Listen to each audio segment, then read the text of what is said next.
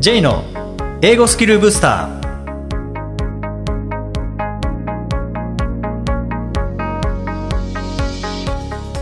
こんにちは J こと早川浩二ですこんにちは、アシスタントのあきです。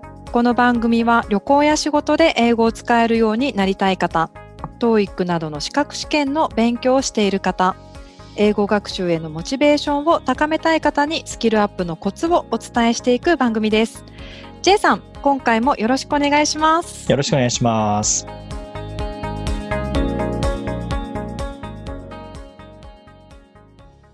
あきさんが英語の勉強をしていた時って発音って意識されてましたか？はい、意識しますね、やっぱり。いくらこう勉強しても伝わらなかったら意味なくなっちゃうので、うんあとはやっぱり音がかっこいいじゃないですか、英語。スラスラっとこう言えたら。なので、やっぱり発音練習しますね。うん、僕も結構発音は力を入れていったんですよね。うんうんですので、まあ今日はその発音を上達させるメリットとか、はいあと。はどうやって発音って上達させるのかというお話がしたいんですけども、はい。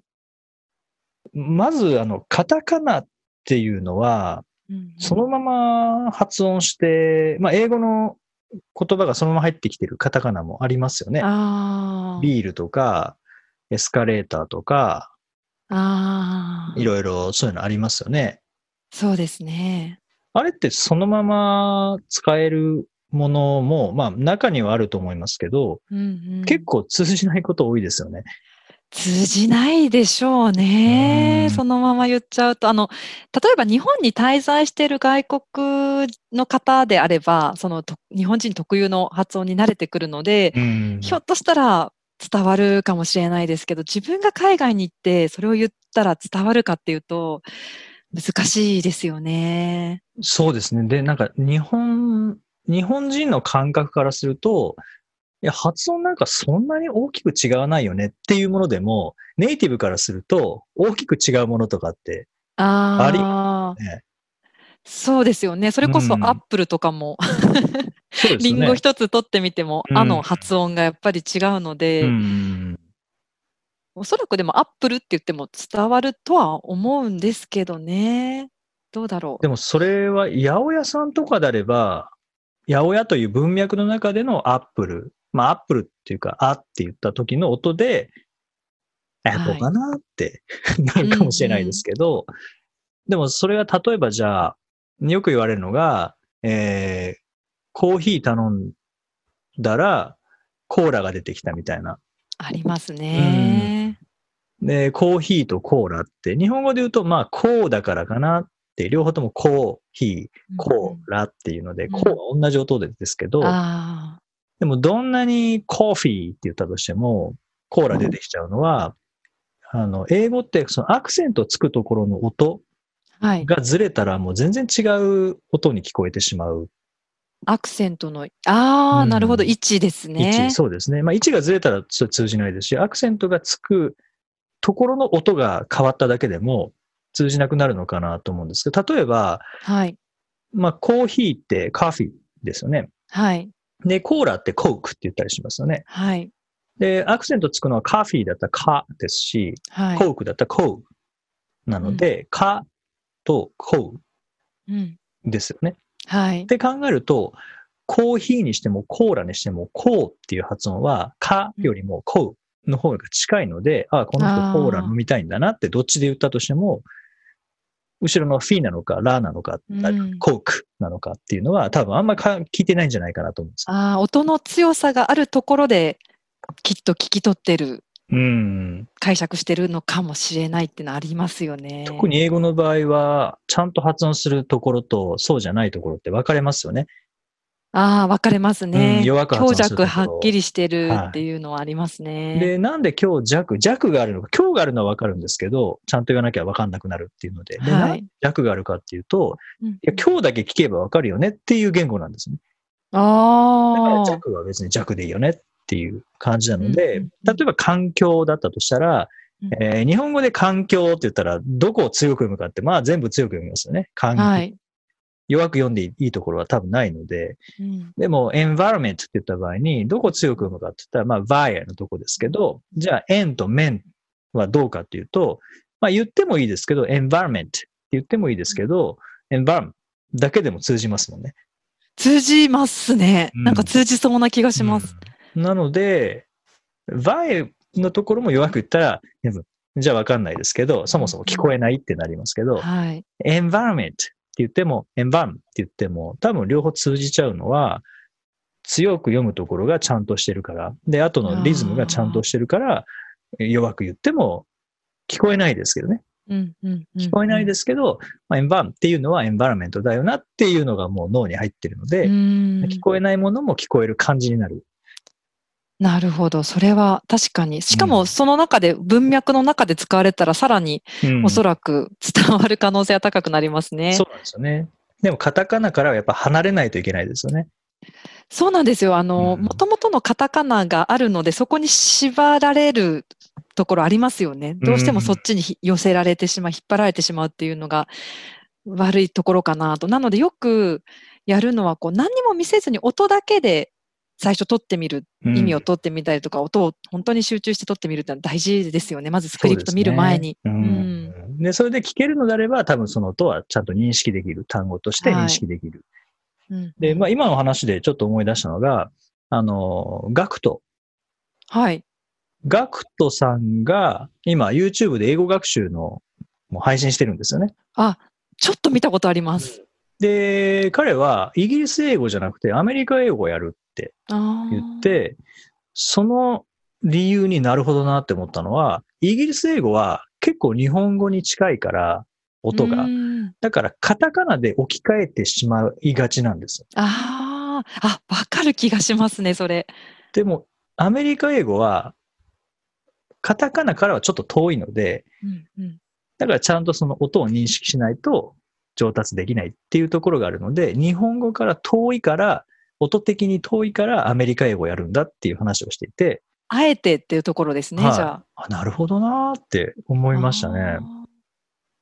え、ガクトさんはじゃあ、基本両方分かってらっしゃるんですかうんね。イギリス英語もアメリカそうです。ね。なんか発音の違いとかもやってましたね。へえ、あ、それなんか見たらモチベーション上がる方多いかもしれないですうね。ん。おすすめですね、ガクトさんの英語学習のうん YouTube は。うんあ、そうなんですね。ちょっと見てみたくなりました。はい。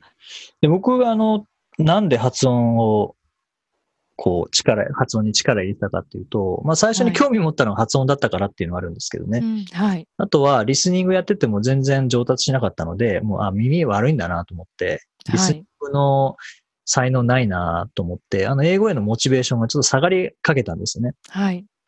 で、まあ、これだけ興味持って始めたものをやめちゃうのもったいないなと思って、で、振り返ったら、そうだ、自分はリスニングできるようになりたいんじゃなくて、発音に興味を持ったんだと思って、あでそこからら発音の教材を買ってきて、はい。で、徹底的にもう真似をしたんですね。はい。発音の練習って何だろうってよくわかんなかったので、まあ、真似をしようと思って、うんで、それは単語レベルだったりとか、フレーズレベルだったり、センテンスだったりとかっていうので、まあ、だんだんこう、長くなっていくっていうのを練習していったんですね。それがスタート。でしたね。だから教えてもらったっていうのではなくて、もう真似をしていった感じですね。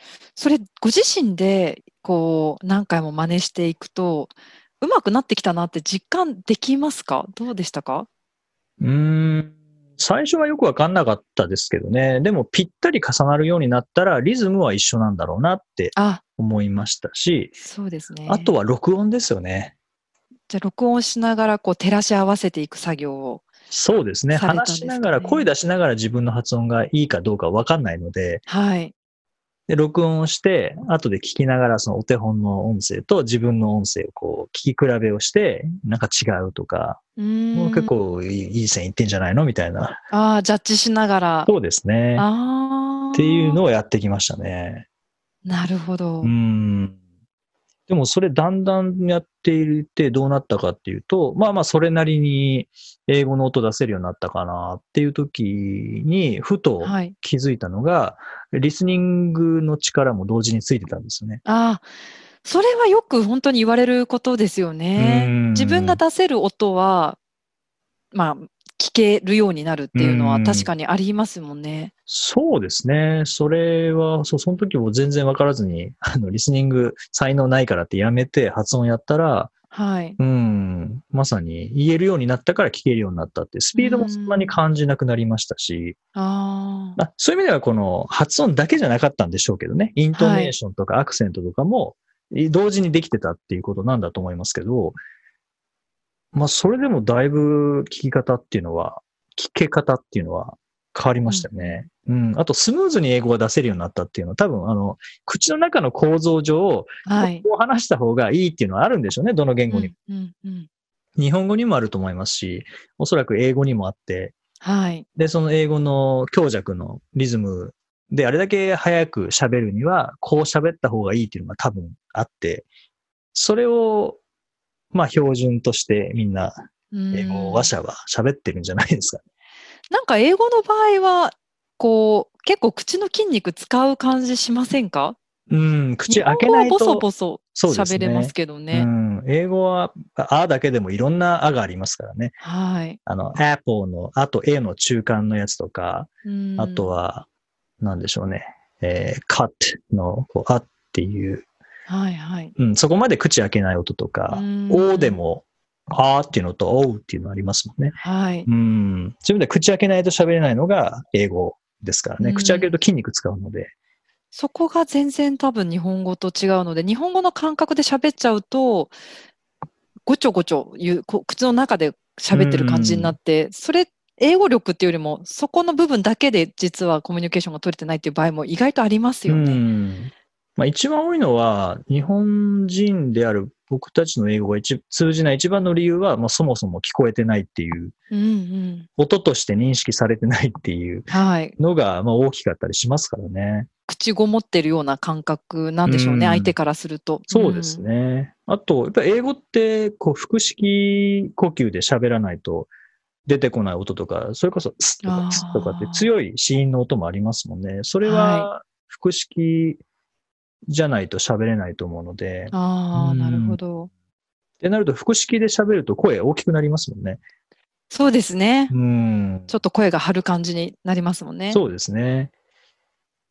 まあ、そういう意味では、カラオケ、洋楽の練習っていうのは、その腹式呼吸はい。の練習にもなるし、えー発音、イントネーション、アクセントの練習にも結構なるかなと思うんですよね。いや、洋楽、私実は洋楽全然歌えないんですよ。うん J さん歌いますか？洋楽はそうですね。結構、英語勉強した時は歌ってましたね。歌いますか、はいああ。でも楽しいですよね。単純に洋楽歌って、で、楽しくって、なおかつ発音も強化されて、イントネーションも強化できたら、それ本当いいなっていつも思います。うん、うん結構でも歌好きな人は発音上手になりやすいですよね。学生さんなんかもそっちから入っていく子が結構多いですね。うんうん。そうですね。そうで、音、まあ、音楽好きな人って音が好きだと思うので。音から入ると発音も上達しやすいですし、当然リズム感も磨けるので、そうですねう。んで、その中で、歌の場合は文法がちょっとこう正しくない部分っていうのも、あの、ある場合はありますけど、はい。まあ、それでもリズムの中で表現を覚えられるので、ああ。普通に暗記して覚えるよりは、結構早く覚えられたりするのかなと思いますけどね。いや、それ実際に私もいろんな学生さん見ていて、あの、リスニングがガーッと上がる子が時々いるんですよね。うんで、いや、でも全然勉強してませんって言うんですよ。で、でも英語毎日聞いてるんじゃないって言うと、英語そういえば洋楽を聞いてますって言って、多分そこから 派生して、うんこう結構結局英語のリズムに慣れていってるんじゃないかなと思うんですよね。本人は全然勉強してるつもりないらしいんですけど、結果的にリスニングバーって伸びたりするので、すごく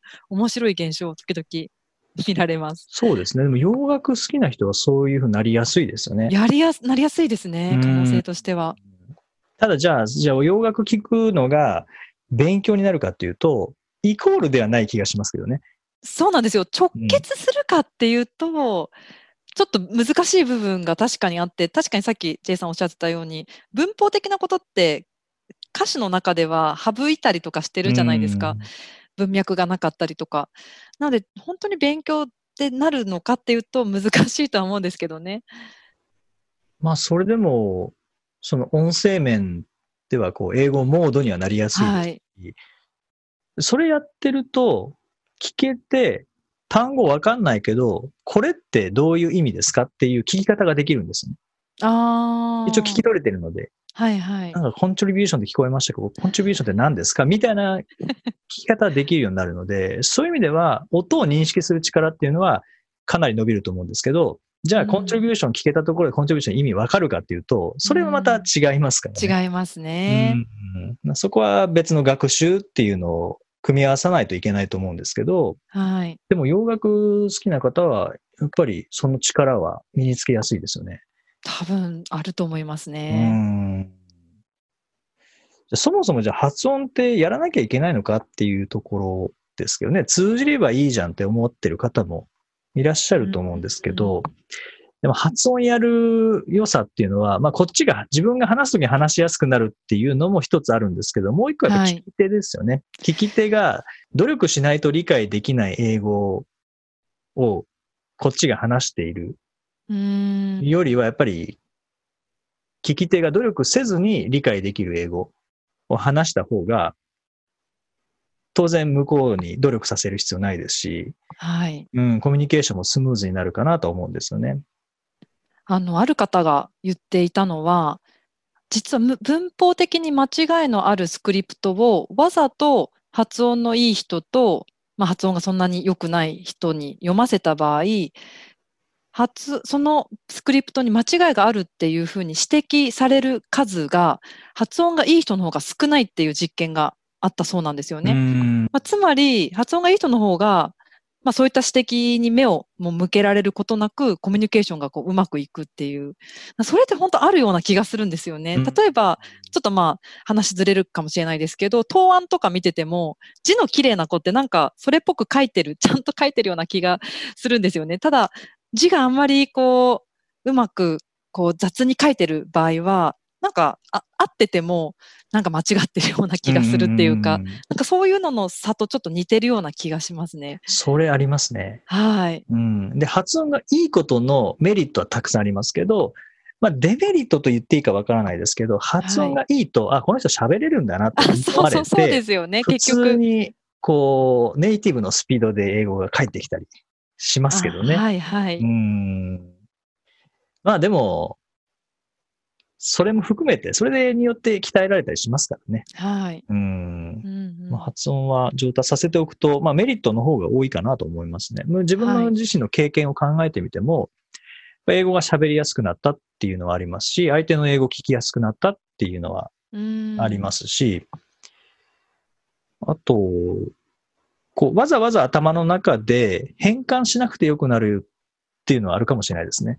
これ、これな、な、どういう英語なんだろうみたいな形で、文字に変換したりとか、カタカナに変換したりとかっていう必要がなくなったので、ちょっとこう、そうですね、発音にアクセントが強い人と話すと、ちょっとこう、こちらのエネルギーとしても必要になってきますもんうね。ん、そうですね。あとなんか、要はネイティブの、まあ何をもってネイティブというかはまた議論の余地あるのかもしれないですけど、はい。まあアメリカ、イギリスで話されている、まあ英語圏で話されている英語のスタンダードをいくつか知っておけば、うん。多少ずれたとしても、例えば、まあシンガポールでシングリッシュって言われたりしますけど、うん。はい。訛りがあるもの、インドの英語とか、アジアの英語とかって多少訛りがあっても、ネイティブの英語のリズムを知っていれば、なんとなくこう理解しやすくなるかなって気はするんですよね。軸を知っておくとですね。うんそうですね。うんそこからのズレが訛りだと思うので、はいはい。それを知らずに、要は、もうにもう日本人だから日本語英語でいいんだ。I am from Japan, nice to meet you みたいな英語でももちろん通じるかもしれないですけど、それが軸になってしまうと、もうアジアの英語わかんないとか、うんネイティブの英語わかんないとかってなってしまうはい。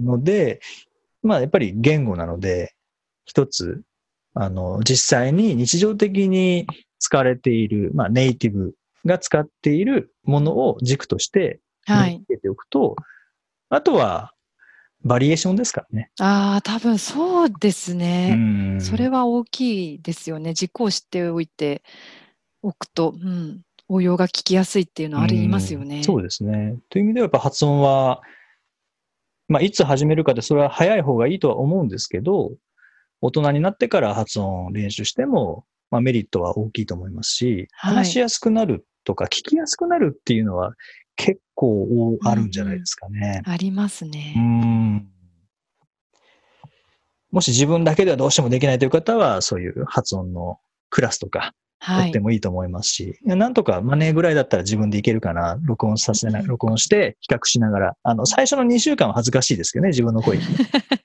そね。そこに慣れてしまったら、あとはもう比較対象として、えーもう素直に聞くことができるので、えー独学で発音っていうのは伸ばすこともできるかなと、はい。思いますね。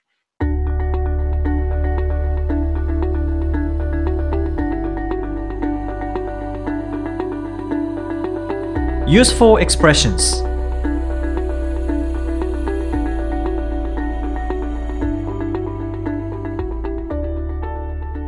続いてはビジネスや日常で使えるお役立ち表現をご紹介いただきます。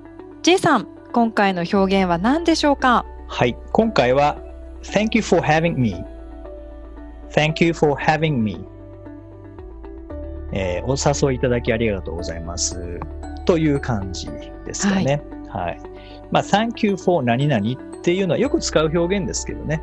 そうですうね。ん。で、これ英語らしいなと思うのは Thank you for having me. まあ、have を使う。ああ、確かに。ねうんうんはい、having me、えー直訳すると私を、まあ、持っていただきみたいな、所有していただきそうですよね。インバイトとかでもいいんですけど、ハブの方が使いますかね。そうですね、もうその場にいる時ですよね。はい。こう会議に招待してもらったとか、何か貴重な機会に招待してもらって、もう Thank you for having me、えーお誘いいただきありがとうございます。はい。はい。あと J さんもよく、あのーだどなたかインタビューするときに Thank you for joining me うんっ、ていうふうに言ったりされてますよね。そうですね。はい。で、それに対して、Thank you for having me っていうふうに返ってきたりも結構あるので、はいはい。うん、インタビューでもこう聞きな聞き返していただくと、意外と Thank you for having me 使ってますよね。。はい、うんうん使ってますね。まあ、この Thank you for 何々、とにかく英語では Thank you っていうのはよく使いますからね。そうですよね。うん。まあよく本当に Thank you so much とか I- あ Thank you very much っていうところを Thank you for でつなげていくと、うん、もうちょっと違ったニュアンス出ますね。うん。で日本語のありがとうございますよりも、よっぽど頻繁に使うなっていう気がするんですよね。あそうですか？うん。まあ、日本語ってありがとうに相当するものって、すいませんもありがとうに相当します。ああ、し、どうもだけでもうんうんうん使う場合もありますし、だからそういう意味では、ありがとうっていうこの5文字を言うことは、そんな多くないですよね。ああ、そうですね。うん確かに確かにいろんな表現があるからこそありがとうございますっていう機会って限定されるかもしれないです。ありがとうございますって、過去24時間で何回、何回言いましたか？ね。言ってないかもしれない。あでもメールとかではありがとうございますあって書きます。ね。はいすいませんとかはあんまり使わないですもんねそうですね。あそういう意味ではすいませんは口語なんですね。口語の方が使いますね、きっと。うんうん僕は昨日、過去24時間だと、はい。コンビニ、コンビニとスーパー。レジの方とかにありがとうございます。それだけですね。スタバ、昨日久々にスタバ行ったんですけど、あまたスタバ生2ヶ活が。月ぶりぐらいですね。はい。でそのその時、あ昨日は、だから店でしか行ってないですね。ありがとうございます。まあ、はい受け取る時とかですよね。うん、商品受け取る時にありがとうございます。うん。Thank you for having me. Thank you for joining us. とか、うん Thank you for、まあ動詞入れたい場合には ing をつけるとはい。いう感じですね。あとは、まあ名詞だけでもいいですけどね。そうですね。名詞だけでも。例えば、Thank you for your kindness. ああ、はい。ご丁寧にありがとうございます。ご親切にありがとうございますとか、うん、あと何でしょうね。Thank you for, Thank you for your support とああ、いいいいですね。ですか Thank you ね。for your support. はい。ああと、コーポレーションよくありますね。あご協力ありがとうございます。cooperation. そうですね。うん。いう感じで、これはもう、あのー何回使ってもいいはいはい。のがこの Thank you for なんとかなんとか 使いやすいです使ね。いやすいですね。はい、いくつかこうバリエーション持っておくといいかもしれないですよね。はい。うん。例えば、こう、プレゼンする場合に Thank you for listening っていうのもありますし、はい。うん。Thank you for this opportunity とか、ああ、そうですねうん。機会をありがとうございますってはいはいいう形でも言えますし、まあ、お礼から入ることもできますし、お礼で最後を得ることもできる。うん。ああ、本当覚えておくといいですね。うんいいと思いますね。はい。はい。第31回をお送りしました。チェイさん。はい。あの最近はオンラインでのやり取りが多くなっていると思うんですけれども、はいどうですか？オンラインのやり取りは慣れてきましたか？そうですね。まあ、オンラインの講座、オンラインのセミナー、オンラインのミーティング、うんオンラインの飲み会と、もう全部 オンラインですけどね。オンラインの飲み会って私実はやったことないんですけど、うん話は弾みますか？普通と比べて。僕そんな10人とかでやったことないので、はいわかんないですけど、大体こう2人とか 3人とかですね。まあ話弾みますよ。そうですか。はい。シーンとしてるの嫌ですもんね。ですよね。はい。じゃあそうそういう、うんこう同じ雰囲気を共有してなくっても別に問題ないんですねコミュニケーションって。問題ないですね。